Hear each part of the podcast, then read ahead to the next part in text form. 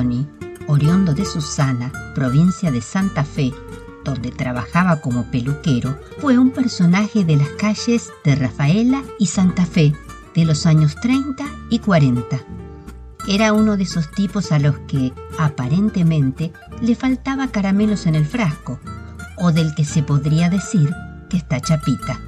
Según se sabía, había enloquecido de golpe, pero no revestía ningún peligro. Al contrario, le quitaba una sonrisa a quien lo viera pasar.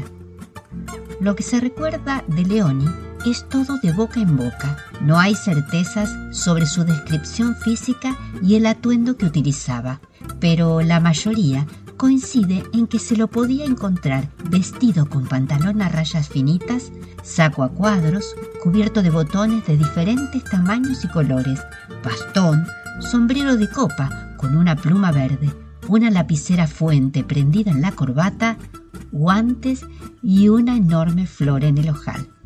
Se afincó en Rafaela, finalizando la década del 20 del siglo pasado. Quiso ser intendente de esa ciudad y para lograrlo se trasladó a Santa Fe. Se paraba en plena peatonal, todos los días a la misma hora, y daba discursos políticos con graciosas propuestas. Alambrar las orillas del río Salado que atraviesa la provincia para que los borrachos no se cayeran al agua colocar un toldo a lo largo de la ruta que une las ciudades de Santa Fe y Esperanza. Así los lincheras caminarían a la sombra. Donar de su sueldo a los efectos de comprar un ojo de vidrio gigante para la ciudad de Venado Tuerto. Dicen que el loco Leoni no tenía dinero para pagar un lugar donde dormir. Al principio, una generosa familia le habría prestado un garage, pero también se dice que terminó sus días como linchera en Santa Fe. Dormía, vivía, se afeitaba bajo un árbol continuo a la fábrica de tanino de la forestal en el puerto. Pero de un día para el otro desapareció. No se lo vio más en ningún lado, acrecentando así lo que se convertiría en el mito del último loco lindo.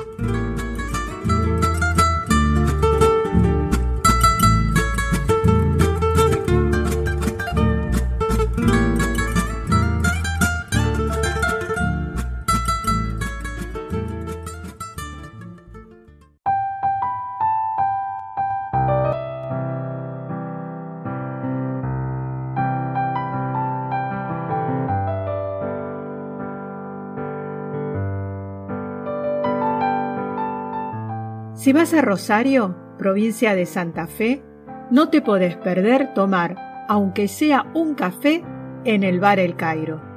Ahí, en el cruce de Sarmiento y Santa Fe. Fue inaugurado en 1943. Comenzó como un típico café con mesas de billar, donde los hombres de la ciudad se juntaban para hablar de fútbol, política y mujeres. En la década del 70 fue remodelado, convirtiéndose en un lugar de encuentro de intelectuales jóvenes. El Cairo es el mítico bar donde el negro Fontana Rosa se reunía con sus amigos. Él decía que muchos de los temas y personajes de sus cuentos se habían inspirado en esas reuniones y lo popularizó en su libro La Mesa de los Galanes, publicado en 1995. Una de las visitas más recordadas del lugar fue la de Joan Manuel Serrat, quien una tarde apareció con Fontana Rosa a tomar un café. En diciembre del 2002 cierra sus puertas, aunque poco tiempo después se proyecta su reconstrucción de las manos de Mario D'Agostino y Eduardo Rubín. Pero en mayo del 2004 eso se pone en peligro por un voraz incendio. Gracias a un intenso trabajo de reconstrucción de arquitectos, artistas y obreros, se recuperaron 500 metros cuadrados originales, dándole a su fachada interna un estilo de arquitectura colonial. El bar, mezcla de bohemio y soñador, reabrió sus puertas a fines del 2004. Bar El Cairo es un espacio histórico y fundamental de la ciudad de Rosario. renovado en su concepto arquitectónico, pero con la vigencia y el espíritu que lo mantuvo y mantiene como el bar emblemático de la ciudad.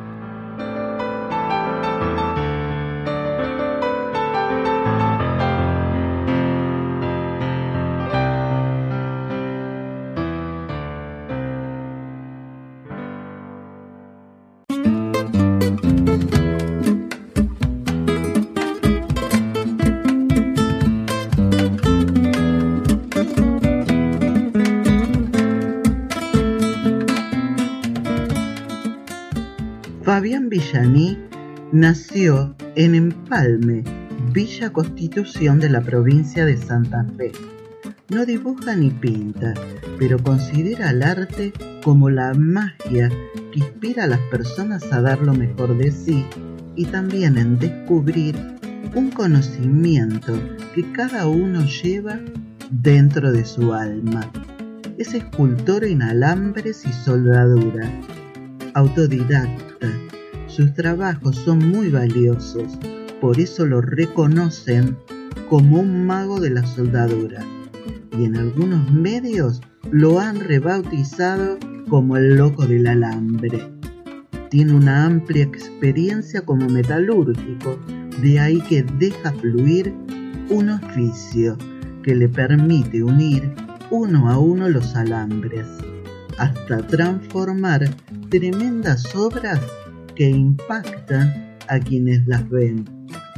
Comenzó en el año 2006 haciendo pequeñas artesanías y en el año 2007 ya contaba con ocho esculturas de 1500 a 2500 puntos de soldadura. Tal es así que Asindar descubre sus trabajos porque empleaba sus productos y lo convocan a exponer su primera muestra dentro de la planta. La técnica que utiliza es la de soldar un alambre al lado del otro. Del ensamblado de alambres soldados en diversos puntos cuyas distintas direcciones generan volumen, las esculturas adquieren tridimensionalidad. Sin maestros ni guía, solitario precursor en este tipo de arte, se animó con la práctica a esculturas de mayor complejidad y tamaño.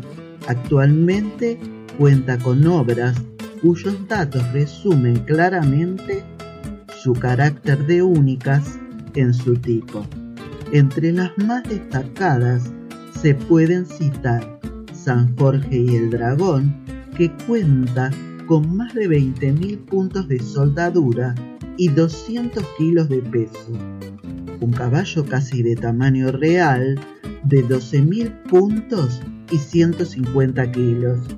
Y un centauro de 14.000 puntos y también de 150 kilos. Y en este caso fue la primera vez que se animó a recrear un rostro humano. Ha recorrido con sus obras muchas provincias, ciudades y pueblos de Argentina y también otros países como Londres, México y Brasil.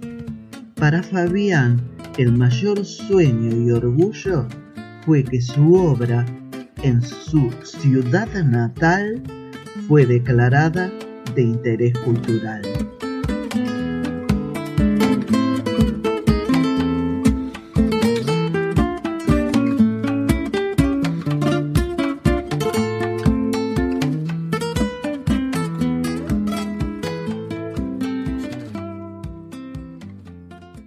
Argentina, un recorrido por sus historias, te espera la próxima semana con un nuevo episodio. Suscríbete.